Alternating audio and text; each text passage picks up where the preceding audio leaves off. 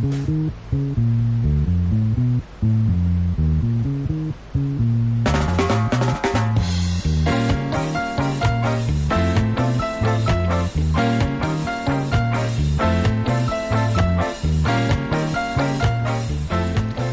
acá estamos. eh, una cosa que recordé en todo en este interín hermoso es mandarle un beso enorme, grande, Grande. gigante, abrazo, de todo. Fuerte. Sí, muy fuerte a nuestros compañeros de la retaguardia que nos retransmiten sí. los días lunes a partir de las 18 horas.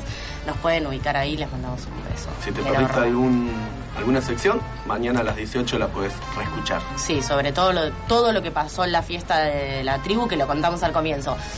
Si no pudiste escucharlo, lamento, se dijo de todo. Vas a tener que esperar hasta mañana, a Se las dijo de 18. todo. Buenos días, señor Buenos Nacho. días. Buenos días. ¿Cómo va? Muy bien. Así. Sobrevuelan buitres por, por el estudio. Sí, sí, sí, sí. Nos están amenazando. Los Yo- carroñeros.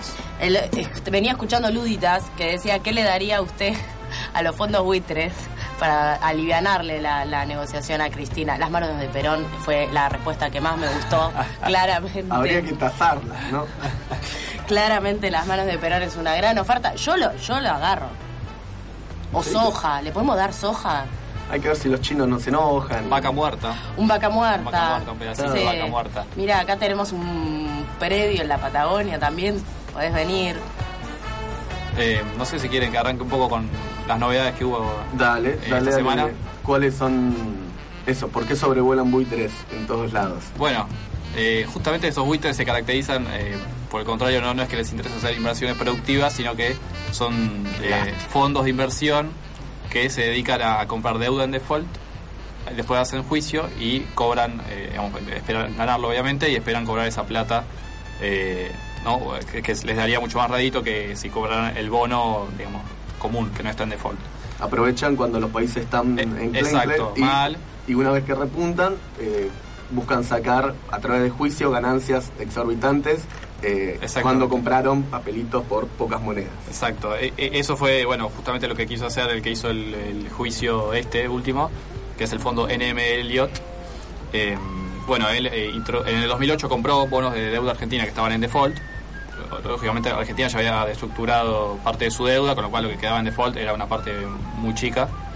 Eh, y bueno, la- la- primero el, el juez Griesa, que fue el primero que tomó el caso, le dio la razón a, a este fondo. La Argentina apeló a la Cámara de, de- de Apelaciones de, de Nueva York. La Cámara de Apelaciones de Nueva York le volvió a dar la razón a Griesa, Más bien Grisa, le dijo. más bien Griesa. Eh, Argentina, eh, sos un deudor recalcitrante. Bueno, entonces ahí la única instancia que quedaba era la Corte Suprema. Y obviamente, porque van por un capitalismo productivo, dijo que estaba mal lo que pedían los buitres. No. No, directamente ni se ocupó. Dijo, denegado el pedido, así que Poncio, Claro. Pilato, Exactamente, se lavó las manos. Era bastante esperable porque si ya había dos fallos en, en primera, digamos, el primero en segunda instancia que le daban la razón a los buitres, era bastante complicado que, la corte lo tomara. Eh, esa era como una carta que tenía el gobierno. eh, De hecho, hizo toda una gira con el diputado de, la oposición, de- del oficialismo, para meter presión. Pero bueno, la corte, evidentemente, no, le importó. Dijo: eh, el pedido está denegado. Con lo cual, el, el fallo de Griesa, que le dice Argentina tiene que pagar 1.300 millones al fondo NML, queda, queda firme. Bueno, a eso se le agravó otro, otra cosa más, que fue que eh, automáticamente levanta el stay, que era una medida cautelar para que no embargaran a Argentina. Entonces, a partir de ese entonces, la Argentina la podían embargar. todas buenas noticias. Todas buenas noticias, todo muy acelerado además. Eh, con lo cual, si la Argentina tiene que hacer un pago de deuda ahora en, en fines de junio. Si la Argentina dice, no, yo a Griesa no le voy a pagar, pero yo sí quiero cumplir con los que sienten ahora el canje, que son los que no hicieron juicio, ¿no? A los que se les El seguía pagando. 93%. El 93%, exactamente. En el momento en que a la Argentina gira esa plata para pagarles, Griesa dice, no, yo esto lo tengo que embargar. Entonces, esa plata va a ir para lo- los fondos buitre. Entonces, la Argentina estaría en default con los que no les pudo pagar, que son los que sí entraron al canje.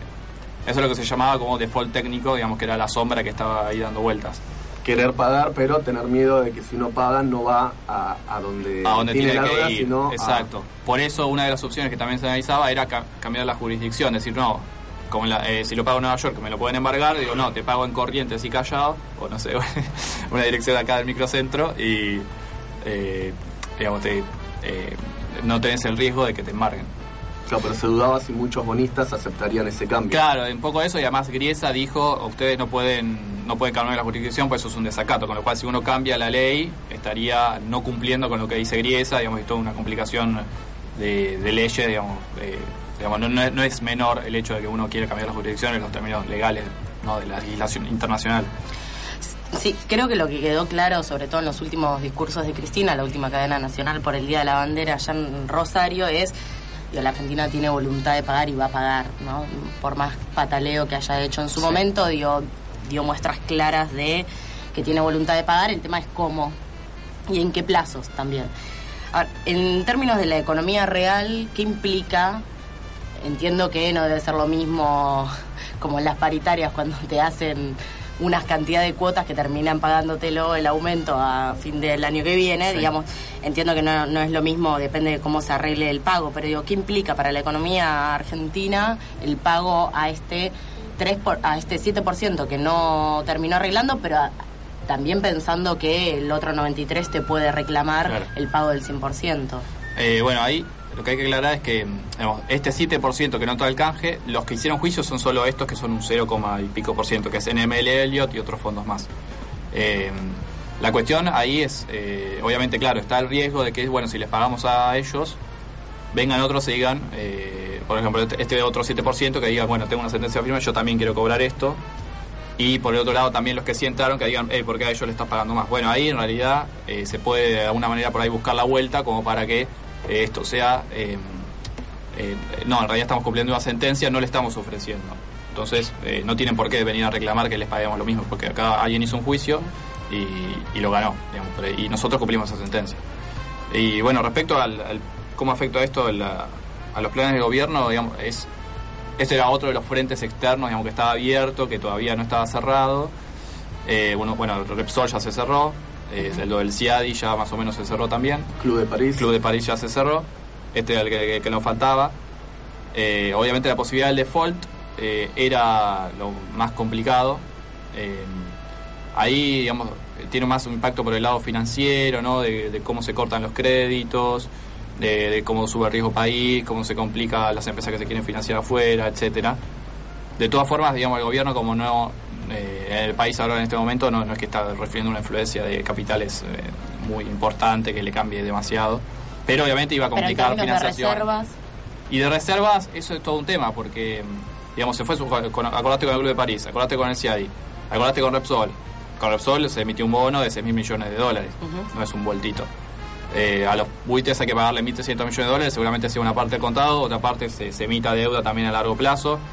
Todo eso complica, digamos, en un momento en el que las reservas del Banco Central ya no son lo que eran, vienen estables, pero muy, en un nivel bastante más bajo que el año pasado. sí, recuerdo que hasta hace poco le estábamos rogando a las cerealeras que a la por Santa favor, Soja. que liquiden, que Sí, liquiden cual. una vez a vez así entraban dólares. Y además, Exacto. de- varias de las últimas medidas, eh, como sobre todo la del Club de París, se veían como un, un camino para recibir más inversiones, cosa Claro. que el default lo complicaría. Totalmente, sí, sí, sí. Un default era como un retroceso total. Por eso yo creo que obviamente ya estos 1.300 millones de alguna manera eh, los tenían que pagar sí o sí, ya no, no es que se puede negociar cuánto. Lo que se puede negociar es eh, cuánto en efectivo, qué, qué bono, qué tasa, etcétera, pero esa plata ya el gobierno digamos que tiene que ponerla. Y de acá al año que viene creo que son como 11 mil millones de dólares, si ahora las reservas son 28 mil millones, claramente no llegamos a ese número. O sea, sí llegamos, pero con una corrida en el medio, o sea, es, es una cifra demasiado grande. Con lo cual, obviamente, de algún lado te va a tener que salir esa plata, yo creo que tomando deuda, con lo cual esto... Pero digo, la economía Sí. Del diaria, día a día. sí, puede llegar a afectar, la, digo, la persona va a ver, porque también salieron ya los analistas a decir la, que no va a haber dólares, Claro, el aumento sí. del dólar, las corridas, ¿no? Demás. Así y que, todo lo que eso une, ¿no? Los precios. Sí, el dólar el blue, mensaje claro. por debajo era salir a comprar dólares, ya.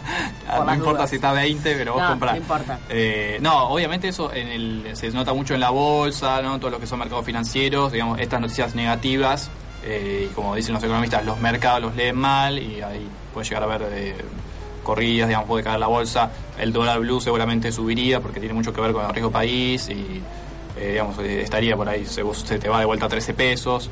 Eso obviamente, que yo para mí, digamos, de mi, opinión, te puede impactar en lo que es el nivel de precios. De hecho, digamos, un poco la inflación eh, estos años subió un poco más porque también el blue, que era una señal, estaba subiendo mucho y había mucha diferencia con, el dólar oficial.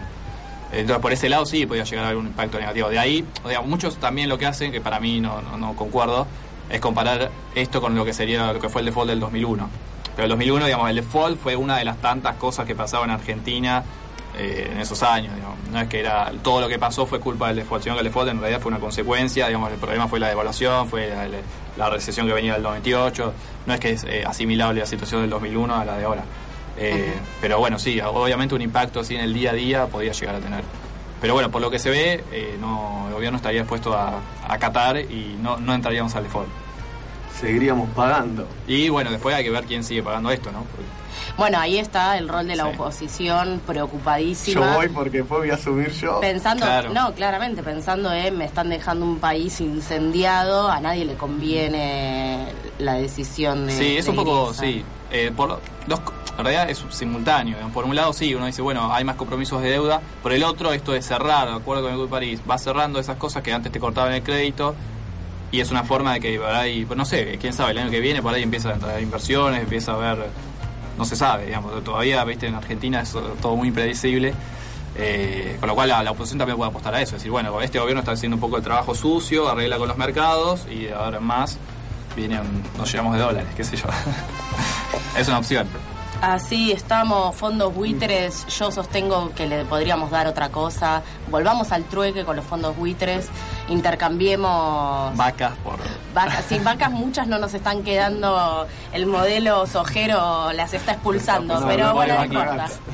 Algo podemos encontrar, sí. Algo que no sea dólares, que es algo que necesitamos mucho, parece. Bueno, podemos ir pensándolo.